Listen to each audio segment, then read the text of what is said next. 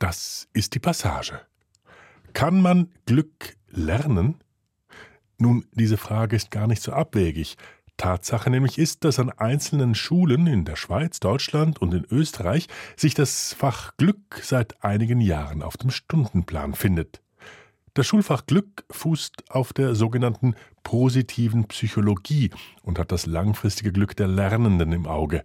Das Leben in Beziehung und eine möglichst gesunde persönliche Entwicklung führen nach dieser Theorie zum psychischen Wohlbefinden und dieses psychische Wohlbefinden, so der Erfinder des neuen Schulfachs, sei die Voraussetzung für langfristiges Glück.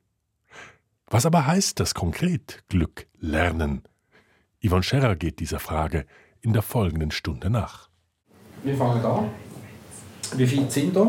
So ein bisschen ja. Daumen, Uhr, Mittel, aber. Ganz gut. Wärst Ah, krass, ist ja nicht ganz dumm. Ja, bald Wochenende. Ja. ja, aber es war schon anders. Gewesen. Und äh, sind da fit so im Kopf? Ja. Oder eher ein bisschen müde und so? Müde. Müde, okay. Wer ist müde? Hand hoch. Scheint gerade aufstehen, wie müde ist. Gut. Dann linke Fuß mal einbeinig stehen, also links. Gut, okay, dann könnt ihr so bleiben, dann machen wir jetzt weiter. Ja. Fangen wir draußen an, nicht drinnen. Schulbesuch beim Glückslehrer Patrick Schmidt und seiner 10. Klasse im sogenannten Brückenangebot in Frauenfeld. Jeden Freitagnachmittag treffen sich elf Lernende zum Glücksunterricht. Sie kommen freiwillig. Es ist ein Wahlfach. Der Unterricht beginnt mit einer Übung. An einem Eisenring sind viele Schnüre befestigt. Jede Schülerin, jeder Schüler nimmt zwei nebeneinander liegende Schnüre in die Hände. Wenn alle Schnüre schön gespannt sind, schwebt der Eisenring in der Luft. Nun setzt Patrick Schmidt einen Tennisball auf den Ring. Die Aufgabe, den Tennisball auf dem Ring die Treppen hinunter bis zum Eingang des Schulhauses tragen, ohne dass der Ball runterfällt. Keine einfache Sache. Diese Geschicklichkeitsübung machen die Lernenden zum zweiten Mal. Beim ersten Mal ging es schief. Wer gibt Kommando? Warte, wer, tut, wer macht da wie, wer wo? Doch, ihr müsst hinter sich dran Warte, lo, hallo. Wer, wer Du, du. Du. Ich, ich habe doch keinen Okay. Plan. Soll ich sagen? Soll ich sagen? Das letzte Mal hast hast du auch du gemacht, oder? Langsam, ganz ruhig, ja, ja. Nicht hektisch. Was hat jetzt diese Übung mit Glück zu tun? Leben in Beziehung, so die Überzeugung der Initianten des Schulfachs Glück. Leben in Beziehung ist einer der zwei Grundpfeiler des psychologischen Wohlbefindens. Aus diesem Wohlbefinden entsteht nach dieser Theorie langfristig Glück. Das macht mir Spaß. Das ist einer meiner Lieblingsfächer. Und ja, wir sind alle offen miteinander und das gefällt mir sehr. Das ist Zoe, die sich sehr lebendig am Unterricht beteiligt. Immer wieder gibt sie während der Übung den Ton an. Sonst sagen die von oder oben oder Wir müssen auf ein bisschen. Das ist noch zu Wir haben geklappt. Aber langsam. Drei Treppen sind es bis unten. Es braucht Konzentration. Und es braucht alle, um das gemeinsame Ziel zu erreichen. Aufeinander Acht geben ist angesagt. Eine falsche Bewegung und der Ball rollt hinunter. Und dann ist ja da auch noch das Mikrofon. Aber, Langsam. und wenn es hast du geschafft? Ey, erster Versuch, ich sage euch. So easy. Warte, warte. Ja, jetzt. Easy! Hey, super. Ja. So. Und jetzt dasselbe auf ein Bein drauf. Ja, auf einmal, genau. Ja, gut. Gehen wir durch. Mach das gerne. Beziehungen sind die Grundlage von unserem langfristigen Wohlbefinden, zu unserem Glück.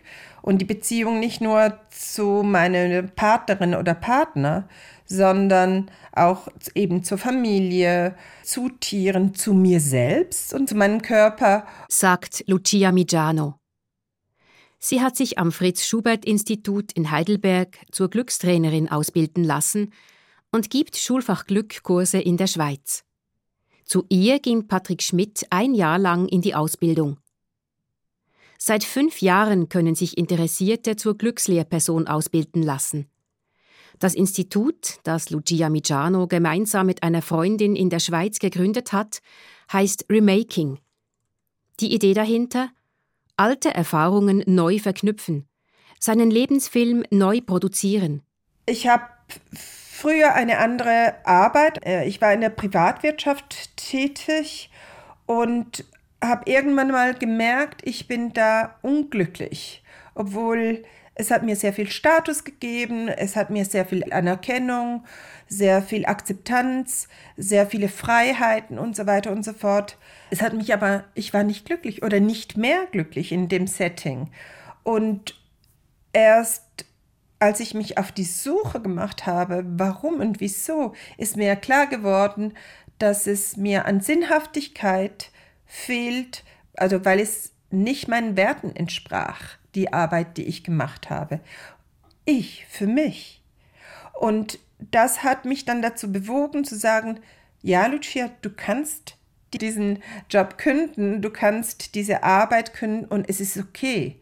Es ist nicht, dass du eine Klatsche weg hast, sondern es ist für dein Wohlbefinden okay und du weißt, warum du etwas tust.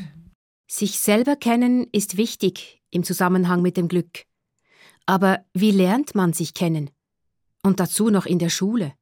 Die erste Phase zum Beispiel geht es um äh, eigene Stärken zu erkennen und auch die zu fördern.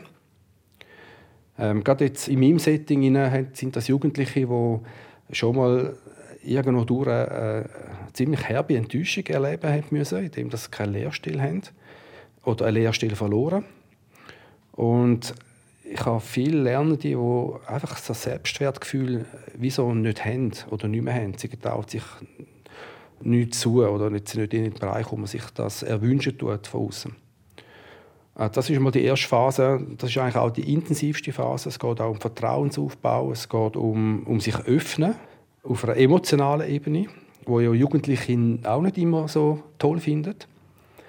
Aber erstaunlicherweise, wenn man dort genug Geduld hat und gut investieren tut, dann passiert das. Und jetzt sind wir an einem Punkt, wo wir wirklich so also emotionale Sachen auch bearbeiten Die Auseinandersetzung mit sich selbst ist für viele Lernende erst einmal neues Terrain, ein unsicheres Gelände.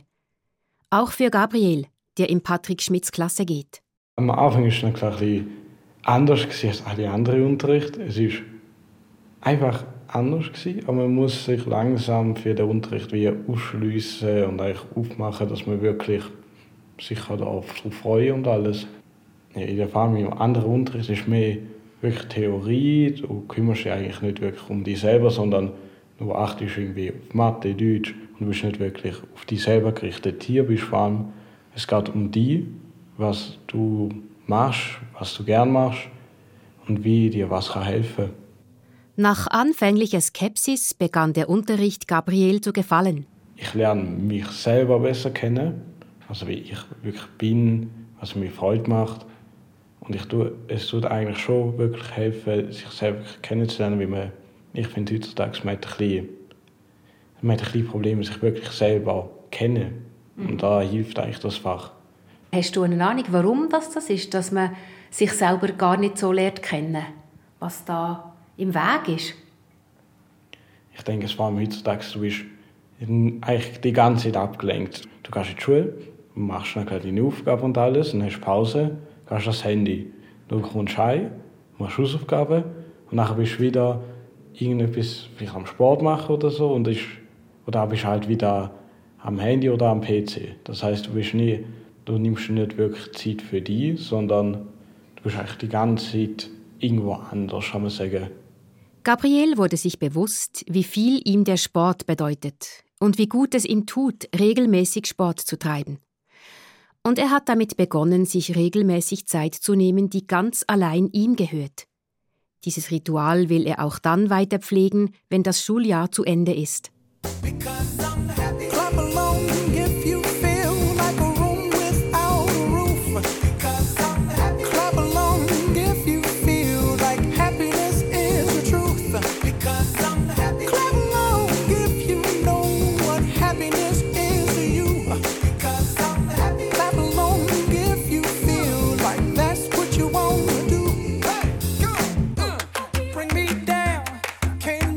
Dieser Song musste ja fast kommen in der Passage über das Schulfach Glück.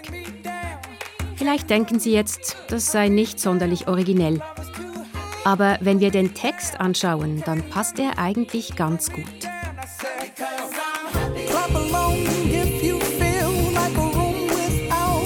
Klatsche mit, wenn du dich fühlst wie ein Zimmer ohne Dach. Klatsche mit, wenn du fühlst, dass Glück die Wahrheit ist. Klatsche mit, wenn du weißt, was Glück für dich ist. Klatsche mit, wenn du fühlst, dass du das tun willst.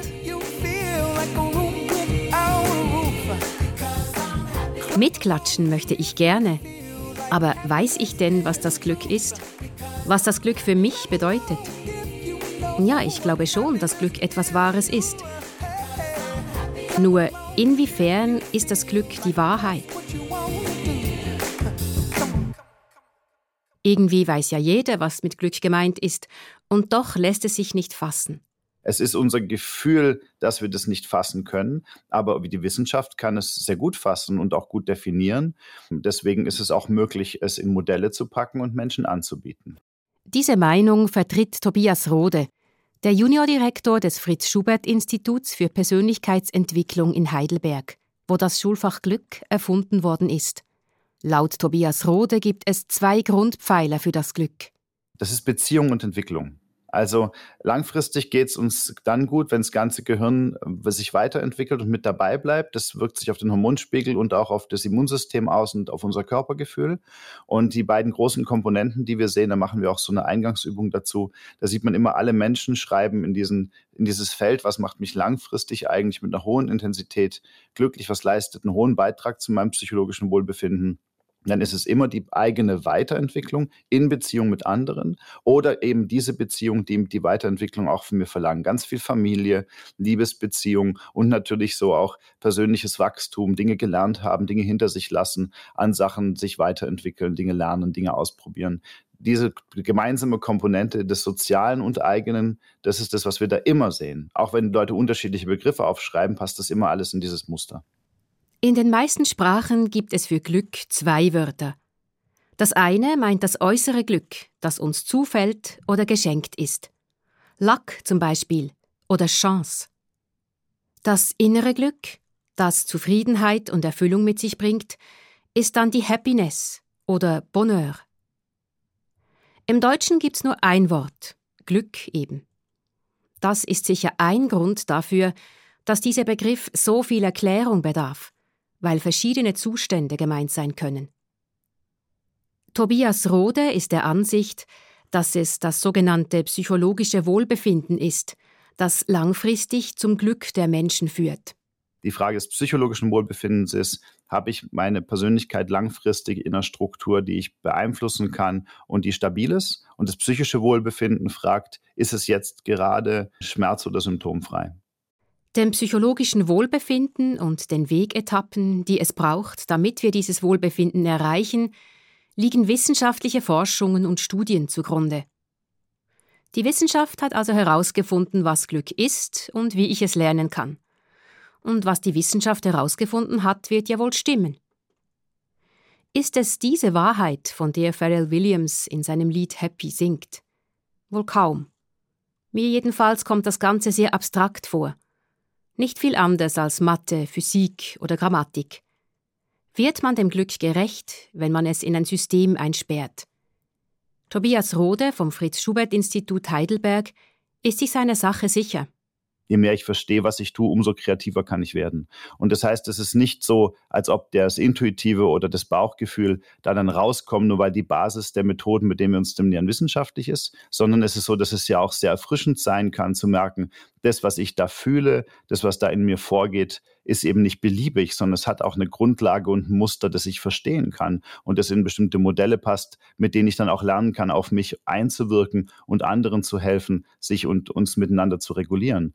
Das macht es ja nicht, äh, ich sag mal, unschön oder unmenschlich oder unintuitiv oder unspürbar, sondern es macht es konkret und damit kann ich dann damit auch besser umgehen. Der Weg, wie wir das Glück finden, also quasi die Zutaten zum geglückten Menü, die seien allerdings für jeden Menschen anders. Die müssten die Lernenden selber herausfinden. Das beruhigt mich ein wenig.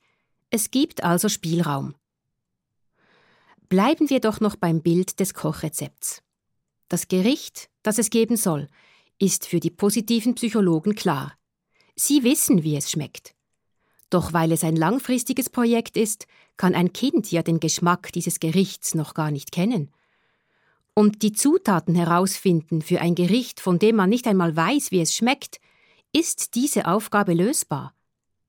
Die Glückslehrpersonen bieten den Lernenden einen Prozess an, der ihnen hilft, herauszufinden, wie und womit sie gerne unterwegs sind. Lucia Migiano, die Leiterin der Glückskurse in der Schweiz, macht ein Beispiel. In Schulfach Glück machen wir zum Beispiel ein Water Tasting. Welches Wasser schmeckt mir am besten? Von dort gehen wir rüber, wie viel Wasser brauche ich und wie kann ich es so machen, dass ich genug zu trinken habe in meinem Alltag, so dass mein Körper, dass es dem wohl ergeht. Wenn ich einen Artikel lese über wie viel Liter sollte ich trinken, wie viel Wasser brauche ich und so weiter und so fort, dann ist es interessant, dann nehme ich das, mir das vor, weil ich das gelesen habe, kognitiv. Wenn ich aber in einem formellen, didaktischen, methodischen Setting Wasser ausprobiere und erkenne über Gefühle, über Gerüche, über die Sensorik, was schmeckt mir, dann ist das wie anders im, im Hirn verankert auf der Suche zu gehen, was ist für mich passend, auf was spreche ich an. Hätte ich eine App, ich, das nervt mich, ich mhm. persönlich.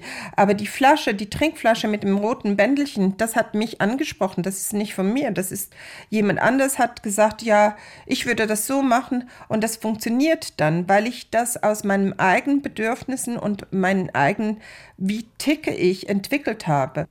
Glückslehrperson wird man nicht ohne dass es, es sind nicht nur Inhalte und Theorien, die vermittelt werden, sondern es ist auch eine innere Auseinandersetzung, weil es zu einer Haltung wird. In dieser Auseinandersetzung mit dem Wasser erhält man auch andere Erkenntnisse über sich selbst und über das, was, wie man lebt, wo man lebt, was man macht, was einem wiederum glücklich macht. Also fließendes Wasser zum Beispiel, der Rhein, ist für mich das war auch so ein Aha-Erlebnis. Ah ja, das beruhigt mich, das macht mich glücklich, da lang zu laufen oder rauszusehen, also ihn anzuschauen. Lucia Migiano liebt auch das Meer. Am liebsten würde sie den Sommer über am Meer sein und dieses Naturwunder genießen, wunschlos glücklich. Ganz viele Menschen sagen auch, dass Rausgehen in die Natur, das macht mich langfristig und richtig glücklich, fest glücklich, intensiv. Wir haben Ansätze bei gewissen Übungen dafür mit der Natur. Ich merke jetzt gerade, wenn Sie mir das so sagen, dass ich denke, na nu, viel zu wenig, ja. Tobias Roder ist der Ansicht, dass das Glück, das in der Natur erlebt wird, kurzfristig sei. Das interessiert uns nicht, weil es die Kinder nicht langfristig verändert, das zu können. Es ist ein, man kann damit gute Momente generieren. Das ist auch schön, das ist eine tolle Fähigkeit und gerade für die Stressreduktion hochgradig äh, nützlich. Aber für die langfristige Entwicklung in Beziehungen äh, komme ich da einfach nur im sehr individuellen Fall an. Und das heißt, wenn wir jetzt mit den Kindern einfach rausgehen und mehr wahrnehmen, besser wahrnehmen, dann bekommen wir zwar eine Fähigkeit heraus, die in diesem kurzfristigen Bereich sehr wirksam ist, aber in den langfristigen Bereich von Lebensgestaltung und Beziehungsgestaltung dringe ich damit nicht ein. Und das wissen wir eben auch, wie gesagt, aus den Messungen wissenschaftlich. Und jedes Kind weiß das und jeder Erwachsene weiß das, weil wir in den Übungen eben sehen, wo landet der Zettel mit dem schönen Wasserrauschen oder dem ins Meer rennen oder ähm, dem auf dem Berg stehen und, und die Aussicht genießen oder mein frisches Brot essen. All diese Dinge landen im intensiven Bereich, das ist schon mal schön, aber sie landen immer im kurzfristigen Bereich. Macht es sich die positive Psychologie in diesem Punkt nicht zu einfach? Nur ein Mensch, der bewusst glückliche Momente oder glückliche Stunden wahrnehmen und genießen kann, hat auch den Mut, die unangenehmen oder überfordernden Gefühle und Themen bewusst wahrzunehmen und anzupacken. Den Mut, in Prozesse zu gehen, die zu seiner langfristigen Entwicklung beitragen. Wo sollte sonst die Motivation herkommen? Wenn man ein Mosaik betrachtet, sieht man ein ganzes Bild. Doch jedes einzelne Steinchen ist schön und notwendig, ja unverzichtbar. Der Tiefenpsychologe C.G. Jung sagt, dass das Glück seine Bedeutung verlieren würde, hätte es nicht seinen Widerpart in der Traurigkeit. Wer also Glück erleben will, muss auch das Unglück und die Trauer kennen und wahrnehmen lernen, genau wie auch das Wahrnehmen des Glücks gelernt sein will. Gut, ihr habt, äh, wir haben in den letzten paar Wochen die Visionen entwickelt. Ich will jetzt mal das Heft auftun, das wir aufgeschrieben haben. Heute tun wir das Ganze ein bisschen materialisieren, eure Vision. Ich habe hier so äh, lufttrocknende Modelliermasse gekauft und kann sich jeder Stückchen davon und quasi das Ziel, das ihr noch habt, oder eure Vision, die ihr habt, so formen. Ich mache mal ein kleines Beispiel, was ich letztes schon gemacht habe. Ich habe meine Vision war, einen Hund zu haben. Ihren Hund. Genau. Also es war hier wirklich noch nicht klar, ob das gegangen wäre oder nicht, aber das war meine Vision. Und ich habe einen Hundehaufen so, äh, modelliert. Also ich habe meine Vision quasi wie so materialisiert. Und das ist die Aufgabe vom, von der nächsten Übung. Ich mache ein Herz, mein Lieber. Genau. Kann sich jeder so ein Stück nehmen und einfach frei arbeiten. Okay? Gut, dann könnt ihr einfach das Goal kommen. Seine eigenen Ziele erreichen oder Visionen, wie es im Wissenschaftsjargon heißt, ist im Glücksunterricht wichtig. An dieser Stelle muss ich noch etwas präzisieren. Das Wahlfach, das die elf Lernenden bei Patrick Schmidt besuchen, heißt in Frauenfeld nicht Glück, sondern Resilienz. Resilienz bedeutet, mit schwierigen Lebenssituationen klarkommen, dabei sein gesundes Selbstwertgefühl behalten und aus Krisen gestärkt hervorgehen. Das klingt zuerst nach etwas ganz anderem. Doch zum einen ist Resilienz eine greifbarere Größe als das Glück. Und zum anderen ist Resilienz in der positiven Psychologie eine Voraussetzung für das psychologische Wohlbefinden. Resilienz ist in diesem Denkmodell der Nährboden, auf dem ein glückliches Leben wachsen kann. Es passt also gut. Ah, das ist Goal. Jetzt komme ich raus. Ah, okay. Ich sehe zwar, ich sehe Nein, nein, nicht jetzt so ist gut klar, aus, jetzt aber... ist klar. ja. Ja. Aber ich habe jetzt hier einen Ball gemacht, ein Goal. Und es zeigt halt... Also ich würde halt gerne mal Fußballer werden. Und ich trainiere halt jeden Tag dafür und ich finde, dass es sich endlich mal auszahlen sollte. Und Hat es schon. Also, meine jetzt der Aufstieg Viertliga ist ja, ja, also ich habe jetzt ja nicht gewechselt. cool, ja. oder? Ist ja, Ja. recht cool. Genau, zum FC Stockholm. Ja. Was ist denn äh, äh, schlussendlich, was wollen Sie erreichen im Fußball? Ähm, dass ich Profi wird und dass ich halt berühmt wird und gutes Geld verdienen kann. Und dann kann ich da halt zum Beispiel an arme Leute spenden und halt... Äh, Ronaldo macht das ja auch, oder? Ja, ja, genau. Genau. Da haben wir schon mal drüber Ja, geredet. ist mein Vorbild. Ja, ja. Ähm, ja, halt, ich will halt vieles erreichen im Fußball, viele Sachen gewinnen und halt nie aufgeben, immer motiviert bleiben, fokussiert und halt immer dis auch diszipliniert bleiben. Kein Alkohol, kein Rauchen, nichts. Ja. Und ich finde, das sollte so bleiben und ja, Mhm. Ich glaube, Sie sind auf dem richtigen Weg. ja ich Also denke auch auch. vom Mindsetting her. Ja. Mhm. Und wo wollen Sie denn mal spielen? Also zum Beispiel... Chelsea? Nein! FC Real Madrid wäre mein Ah, Favorit. okay. Genau. Super, gut, ich bin gespannt. Ja, und dann sehe ich sie mal. Also dann will ich wirklich so eine VIP-Karte mal haben. ich bin noch nie so einem Fußballnatsch. Nein. Nein, ich gebe mein Bestes und ich sorge dafür, dass ich das schaffe. Mhm. Weil ich meine, ich träume davon, seit ich klein bin. Und ich will es auch endlich mal erreichen. Ja. ja. Ist mein, also Fußball ist meine Leidenschaft. Ja. Genau. Es ist wichtig, dass man brennt für etwas im Leben, Ja. dass man Leidenschaft hat. Das ist die Vision von Cem. Fußballspieler bei Real Madrid. sich seine eigenen Ziele setzen und umsetzen, das ist ein wichtiger Baustein im Schulfach Glück. Oder wie es in Frauenfeld heißt, Resilienz. Ganz wichtig ist auch die Auseinandersetzung mit Werten, es gibt verschiedene Wertelisten, wie gesagt, die auch verschiedene Leute generiert haben mit verschiedenen Aufträgen. Es gibt aus der Wirtschaft Leute, die Wertelisten gemacht haben. Es gibt aus der Psychologie, aus der Spiritualität, aus der Religion, aus dem Ethikunterricht, ähm, aus der politischen Erziehung, aus verschiedensten Bereichen. Es gibt auch Leute, die sich nur mit Werten beschäftigen, wie der Herr Hauka zum Beispiel. Oder es gibt den deutschen Werteatlas, der rausgekommen ist, den großen Werte-Survey. Also es gibt ganz unterschiedliche Quellen für Listen von Begriffen, die Werte sein können. Und keiner von denen hat aber versucht, ein System darunter zu schaffen, damit die Auswahl in verschiedene Richtungen, je nachdem, was man für ein Charaktertyp ist, trotzdem ein Angebot enthält.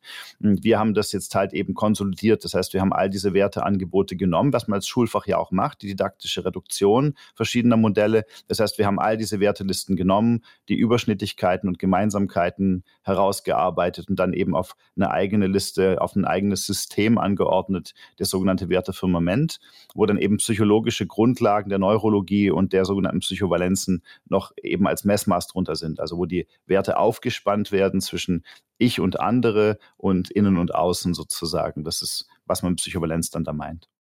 Es geht im Glücksunterricht nicht nur um die eigenen Werte, die jedes Kind für sich selbst herausfinden muss. Es geht auch darum, die Werte zu finden, die sich die Klasse als Gemeinschaft gibt, wie die Kinder oder die Jugendlichen miteinander unterwegs sein wollen. Im modellhaften Glücksunterricht durchläuft der Klassenverband eine Geschichte. Die Klasse stellt sich vor, eine Gruppe von Piraten zu sein, die zuerst in den Stärkenwald geht, um dort seinen Stärkenbaum zu finden und zu fällen. Aus diesen Bäumen bauen die Piraten ihr Schiff, setzen die Segel und machen sich auf die Reise.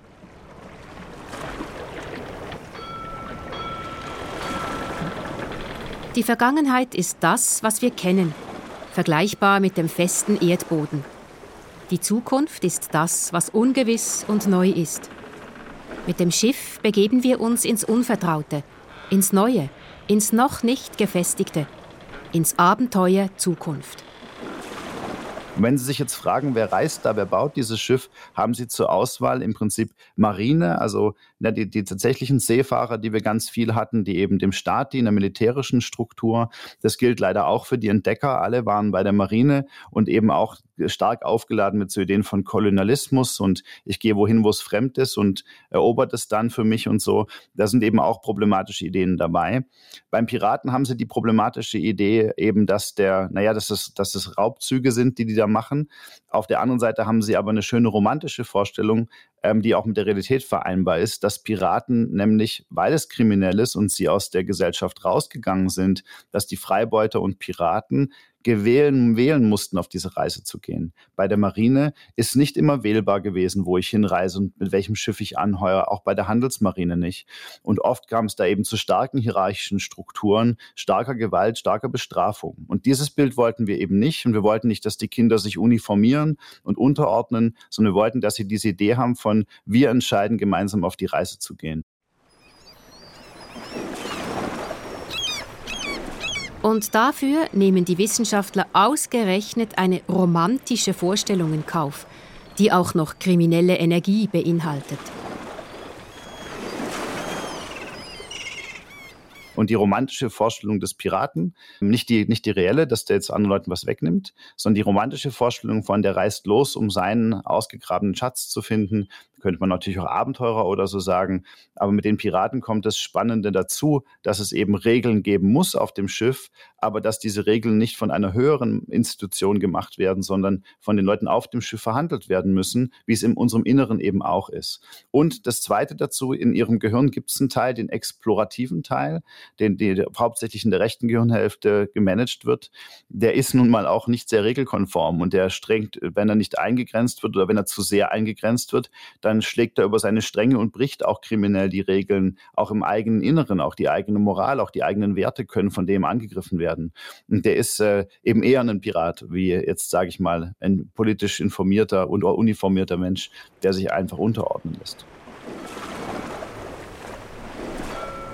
Ich habe drei Pädagoginnen und Pädagogen aus meinem Umfeld das Piratensetting vorgestellt. Alle schüttelten den Kopf und sagten, sie würden das im Unterricht nie verwenden. Es sei zu heikel. Es gäbe genügend Möglichkeiten der Fantasie, eine ansprechende Geschichte zu erfinden, mit der die Kinder oder Jugendlichen gerne aufs Schiff gehen, mit der sie ihre Reise antreten, um ihr Glück zu finden.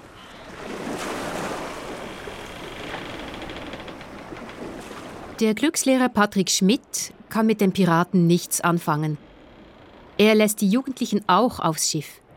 Jeder auf sein eigenes. Auf diesem Schiff ist jede und jeder der Captain und setzt seine eigenen Ziele. Damit diese Ziele plastisch werden, lässt Patrick Schmidt die Jugendlichen ihr Ziel aus Ton modellieren.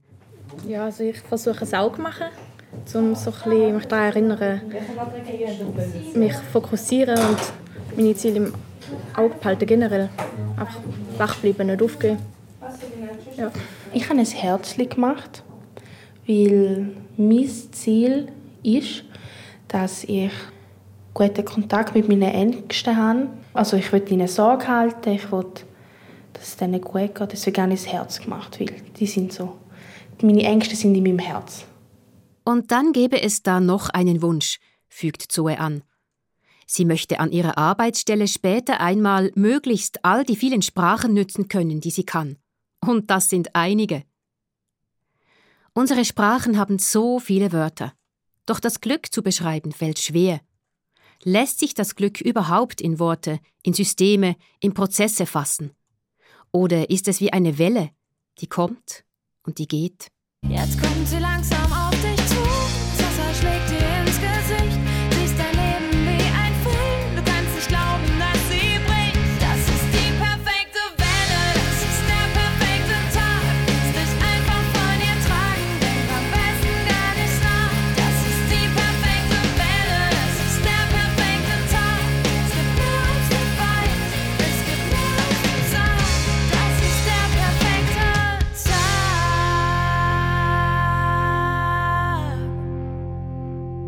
Was ist Glück?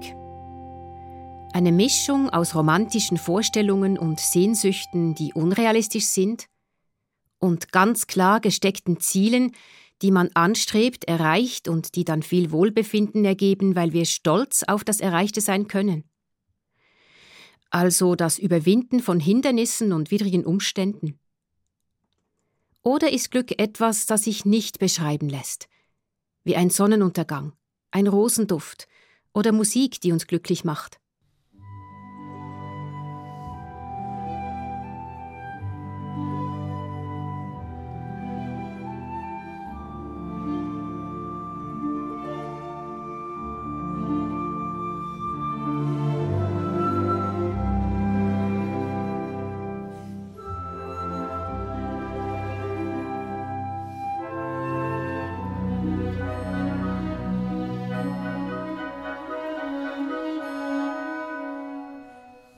Wenn Sie Ihrer inneren Stimme folgen, dann setzen Sie sich damit selbst auf eine Spur, die schon immer da gewesen ist, die auf Sie gewartet hat. Und Ihr Leben wird zu dem Leben, für das Sie gemacht sind. Wenn Sie das tun, dann können Sie beobachten, wie Ihnen Menschen begegnen, die zu Ihrem Weg dazugehören und die Ihnen Türen öffnen. Ich sage, folgen Sie Ihrer Bestimmung, haben Sie keine Angst und es werden sich Türen öffnen, wo Sie niemals welche erwartet haben. Meine Grundregel für meine Studierenden ist Follow your bliss. Finden Sie Ihr Glück, Ihre große Freude. Finden Sie heraus, was es ist und haben Sie keine Angst, dem nachzugehen. Joseph Campbell, amerikanischer Mythenforscher in der Übersetzung von Henning Mattei.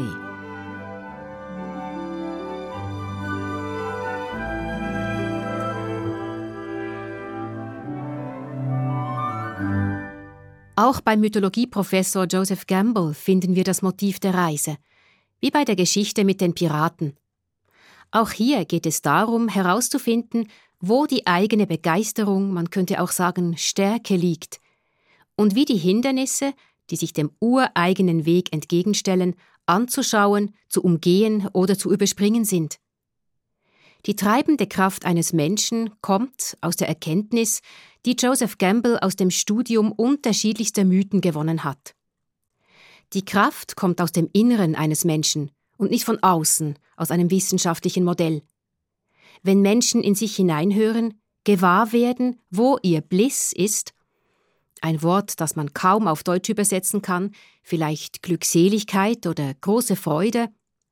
Wenn Menschen also ihren Bliss finden und dieser inneren Stimme folgen, dann wird ihr Leben glücklich. Klingt ähnlich, fußt aber auf einer ganz anderen Haltung.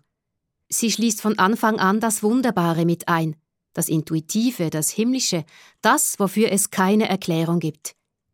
Das Wunder des Lebendigseins. Auch der Tiefenpsychologe C.G. Jung sieht im Menschen das Numinose, den göttlichen, unerklärbaren Funken. Er ist der Ausgangspunkt für die Entwicklung eines Menschen, die zum Glück führen kann. Die positive Psychologie klammert das Wunderbare, das Geheimnisvolle eines Lebens bewusst aus und verlagert es in den Religionsunterricht. Doch da Religion und Ethik ein Wahlfach ist, kommen in der Schule längst nicht alle Kinder damit in Berührung.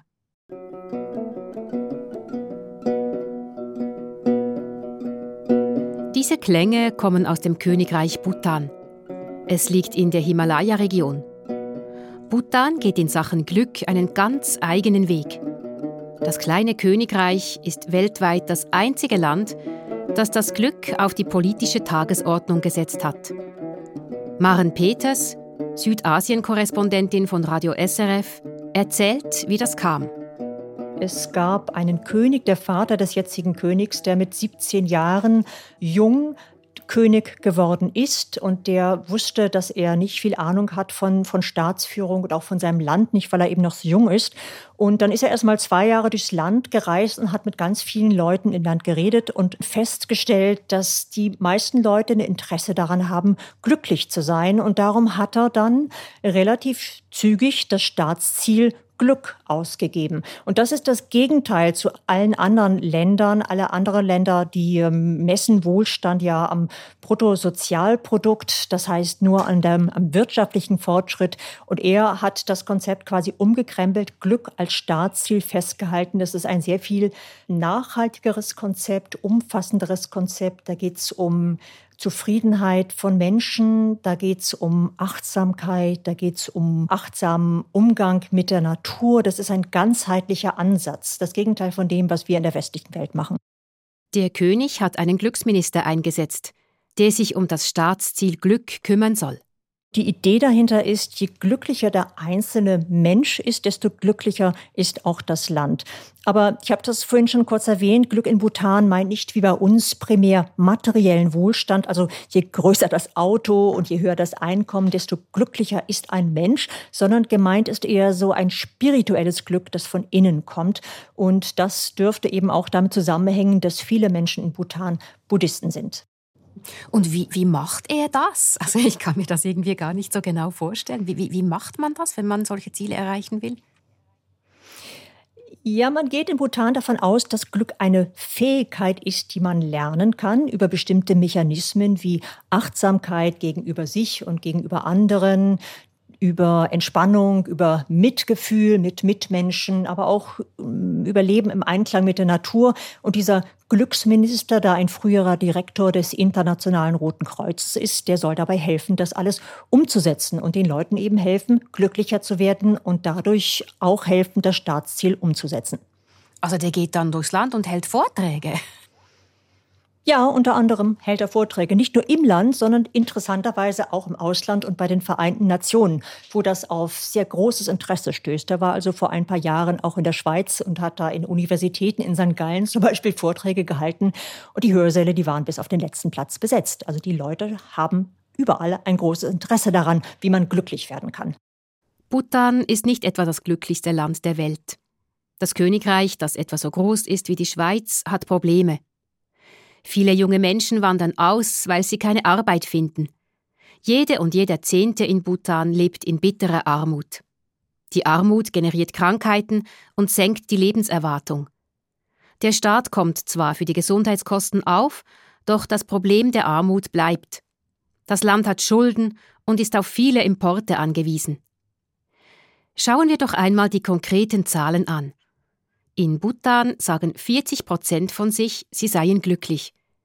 In der Schweiz sind es laut dem Bundesamt für Statistik gut 36 Prozent. Der Ansatz ist natürlich sehr modern oder Achtsamkeit mit sich und der Natur auch. Beim Bruttonationalprodukt, was wir messen, sind die Umweltkosten überhaupt nicht einbezogen. Und wir sehen ja, dass die Umweltkosten sehr hoch sind bei dem Lebenswandel, die wir haben, oder? Und das wird nicht einkalkuliert. In Bhutan ist das einkalkuliert im Staatsziel. Und das ist ein sehr, sehr moderner Ansatz eigentlich, ein sehr nachhaltiger Ansatz, der für uns ganz sicher Vorbild sein könnte. Das Glück hat mehrere Gesichter. Äußeres und inneres Wohlergehen geben sich idealerweise die Hand. Eigentlich gar nicht so schlecht, dass wir nur ein Wort für Glück haben. Es zeigt, dass vieles dazu gehört. Es gibt ja die Statistik, ich bin immer vorsichtig, wenn ich Statistiken zitieren tue, aber dort ist auch so ein im Großen und Ganzen gegangen, was ist der Grund oder was sind Faktoren für, für Happiness, für Zufriedenheit. Und dort ungefähr daraus gegangen, dass 40 Prozent wie so angeboren sind. 20 Prozent ist von der Umgebung, also von dort, wo man aufwächst. Und 40 Prozent sind selbst beeinflussbar. Das ist fast die Hälfte. Ja? Das ist fast die Hälfte und man kann ganz viel selber beeinflussen. Aber man muss natürlich auch ein bisschen wissen, wie. Man muss ein bisschen herausfinden, was ist für mich persönlich gut, was tut mich beeinflussen in diesem Bereich. Ich möchte Ihnen mitgeben, dass Sie Ihr Schicksal oder ihre Umgebung aktiv können mitgestalten können. Dass nicht einfach alles gegeben ist und dass nicht andere schuld sind, wenn sie etwas nicht erreichen können.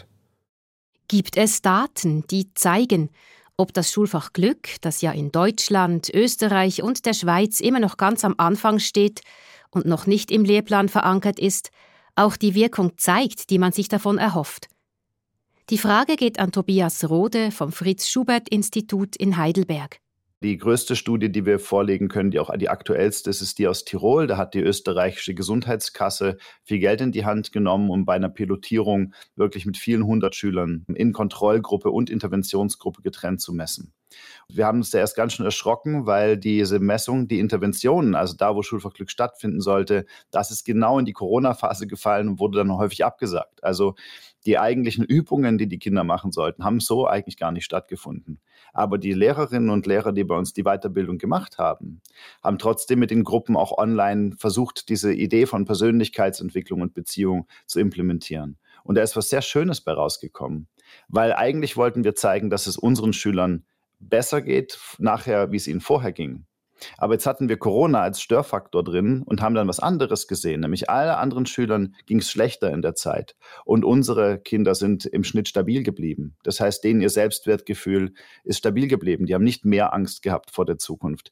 Die haben nicht weniger Motivation gehabt, weiterzumachen oder zu lernen. Und die haben auch die Beziehungen, nach denen sie gesucht haben, pflegen können. Rückmeldungen von Lehrkräften lassen auch darauf schließen, dass Klassen, die Glück lernen, einen friedlicheren und kooperativeren Umgang miteinander haben. Weniger gegeneinander, mehr miteinander. Rückmeldungen gibt es auch von jungen Menschen, die in der Schule Glück lernten. Tobias Rode sagt, es sei zu beobachten, dass sie ihr Leben entschieden an die Hand nehmen. Kann man Glück in der Schule lernen? Viele Antworten habe ich auf diese Frage erhalten. Stellvertretend hier zwei Voten. Zuerst Tobias Rode. Kann man Glück wirklich lernen? Ja, das kann man, weil die Grundlage für das langfristige hohe Wohlbefinden ist Beziehung und Weiterentwicklung. Und man kann lernen, mit sich im besseren Kontakt zu sein und Beziehungen mit anderen Menschen klarer zu pflegen und sein eigenes Leben auch anzuerkennen als etwas, auf das man Einfluss nehmen kann. Das sind alles wichtige Faktoren fürs hohe psychologische Wohlbefinden. Die sind vermittelbar und die sind individuell erfahrbar und das heißt, man kann diese Erfahrung in der Schule auch stiften, besprechen und da eine Fähigkeit erlernen. Und was meint Zoe, die zu Patrick Schmidt in den Resilienzunterricht geht? Lernen nicht. Ich glaube, Glück kommt auf einen zu. Man lernt es wertschätzen. Man, man merkt es, wenn es passiert. Wenn man jetzt mal richtig an einem Tag etwas Gutes passiert. Erst dann im Nachhinein realisiert man, wie viel Glück man hat. Jetzt kommt sie langsam auf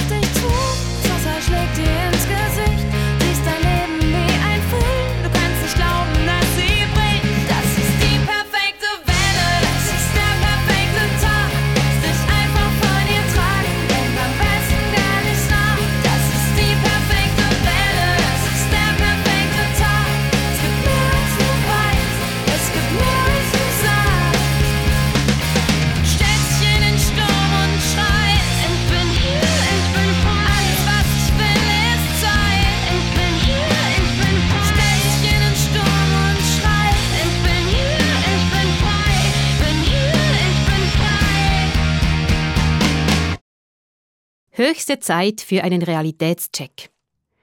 Ich will wissen, was Menschen im Rückblick auf ihr Leben über das Glück denken und habe deshalb mit zwei Senioren aus meinem Bekanntenkreis gesprochen. Ich habe eine Frau und einen Mann ausgewählt, deren Leben auf mich gelungen, geglückt wirkt. Zuerst habe ich Josef Kammenzind nach dem Glück gefragt. Er war lange Jahre Physiotherapeut, ist pensioniert und geht auf die 70 zu. Meine persönliche Meinung ist, dass es eher eine Einstellungssache kann sein oder ein Geschenk, dass ich einfach auf dieser Schiene bin, dass ich durchaus auch in dem ganzen Durcheinander, in diesen schwierigen Themen, wo wir haben, das Glück sehen oder das Glück empfinden. Also ich bin der Meinung, dass es nicht nur das schwierige Leben oder schwierige Sachen zu erleben einem dann äh, vorwärts bringt, das schon, aber ich denke eben, es ist auch eine gewisse Bereitschaft, eine Einstellung. das ist etwas, wo man sich vielleicht nicht einfach nur erarbeiten kann. Das ist vielleicht auch ein bisschen ein Geschenk, wenn das da ist, so eine Einstellung zu haben. Kann man das lernen, glücklich sein? Ja, das ist noch eine ganz interessante Frage. Ich würde sagen, man kann es lernen, aber es braucht dazu, glaube ich, eine Einstellung. Es braucht dazu, je nachdem, auch ein bisschen eine Arbeit, dass man das will können, will mehr positives Glück zu finden, das Glück zu treffen. Auch sogar vielleicht in schwierigen Zeiten kann man das trotzdem probieren.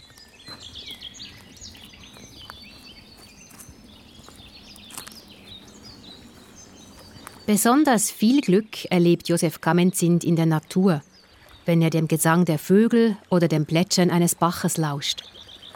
Eine weitere Glücksquelle ist der Sport. Josef Kamenzind geht gern an seine Grenzen und freut sich über das Erreichte.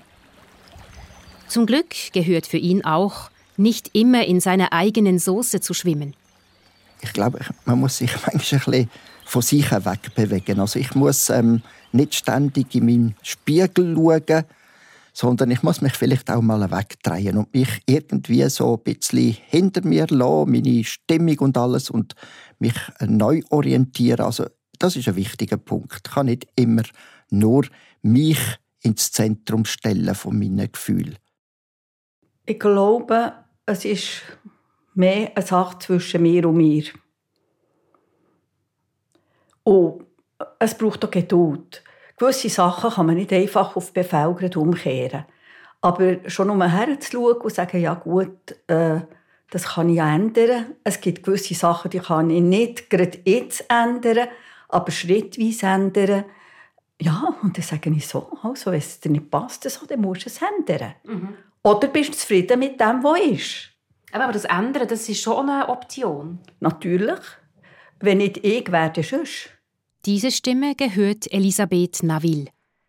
Sie könnte sich längst zur Ruhe setzen, arbeitet aber immer noch vier Tage die Woche in ihrem Podologiestudio. Wach sein, sich bewusst sein, ist Elisabeth Navilles Devise. Der erste Schritt ist auf einmal überhaupt merken, was ich für ein Lündchen habe, ein dunkles. Und dann frage ich mich, wieso, warum. Und kehre das nachher um. Also, dann halte ich Ausschau nach etwas, was mir Freude macht im Moment. Das kann auch zum Beispiel ein Espresso machen sein, sagen, oh, jetzt genieße ich einen feinen Espresso. Oder gehe raus in den Garten, schauen, wie schön das die Blumen sind, wie die blühen und Bienen, die summen. Was ich gerade zur Hang habe, es gibt viele Möglichkeiten. Oder ein gutes Gespräch mit jemandem und mir einfach das Bewusstsein, nein, so nicht. Und nehme mich einfach eine Kante und sage so, also. Und schaue, alles, also dann mache ich mir eine Liste für äh, mental, für was ich dankbar sein im Moment gerade. Und die kann sehr lang werden. Wir haben frische Luft, frisches Wasser, wir haben genug zum Essen, mhm. was nicht für alle selbstverständlich ist. Jetzt zählen wir einfach auf, für was ich dankbar sein kann dass ich ein Telefon habe, wo ich telefonieren kann, ein Dach über dem Kopf, ein Büssi zum Streicheln, Freunde, das ist endlos, für was ich dankbar sein kann. Seit fünf Jahren gibt es in der Schweiz die Ausbildung zur Glückslehrperson. Zwei kantonale pädagogische Hochschulen haben kurze Weiterbildungen in Glück angeboten. Erst an einzelnen Schulen in der Deutschschweiz, von Bern bis Graubünden und im Kanton Freiburg wird es unterrichtet. Jede Glückslehrperson muss bei der Schulleitung um Erlaubnis fragen, ob Glück in den Unterrichtsplan aufgenommen wird. Evaluationsdaten aus der Schweiz liegen noch keine vor. Lucia Migiano, die Leiterin der Glückskurse, hofft, dass sich das Schulfach Glück wegen seiner Gesellschaftsrelevanz durchsetzt und in den Lehrplan aufgenommen wird. Ob das wohl gelingt? Das Schulfach hätte sicher bessere Chancen, wenn es nicht Glück, sondern wie in Frauenfeld Schulfach Resilienz heißen würde. Und es wäre wohl auch der passendere Name.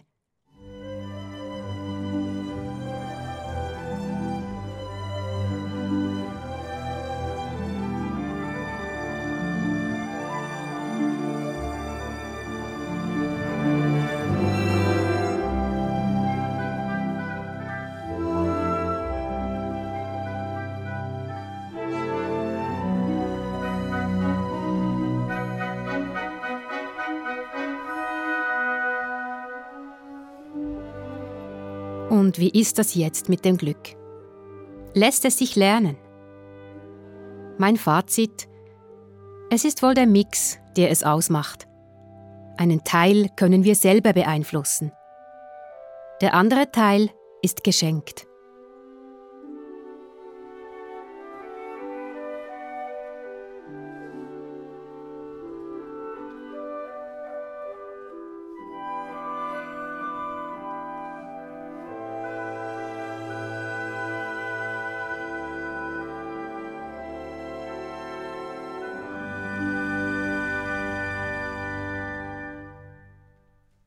Lässt sich Glück in der Schule lernen?